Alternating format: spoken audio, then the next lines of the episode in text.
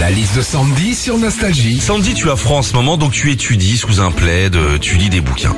Euh, cette étude que tu nous proposes concernant les applications les plus utilisées par les Français sur leur téléphone en fonction de leur âge. Allons-y. Ouais, alors déjà les 18 euh, les 18 24 ans sont très très réseaux sociaux, Instagram, Snapchat et TikTok.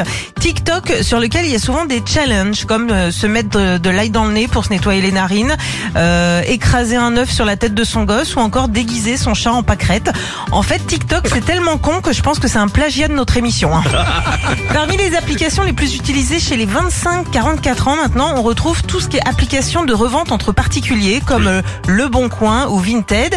Moi perso, je vous le dis, hein, j'en suis fan, je vide les placards, les armoires, les tiroirs en me disant à chaque fois Ah, ça je vends, ça je vends.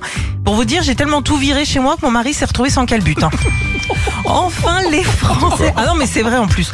Les Français âgés de 45 ans et plus jettent leur dévolu sur les applications bancaires, Waze, mais aussi Adobe Reader, OneDrive ou encore Microsoft Office. Bref, que de la, de la bureautique, de l'informatique.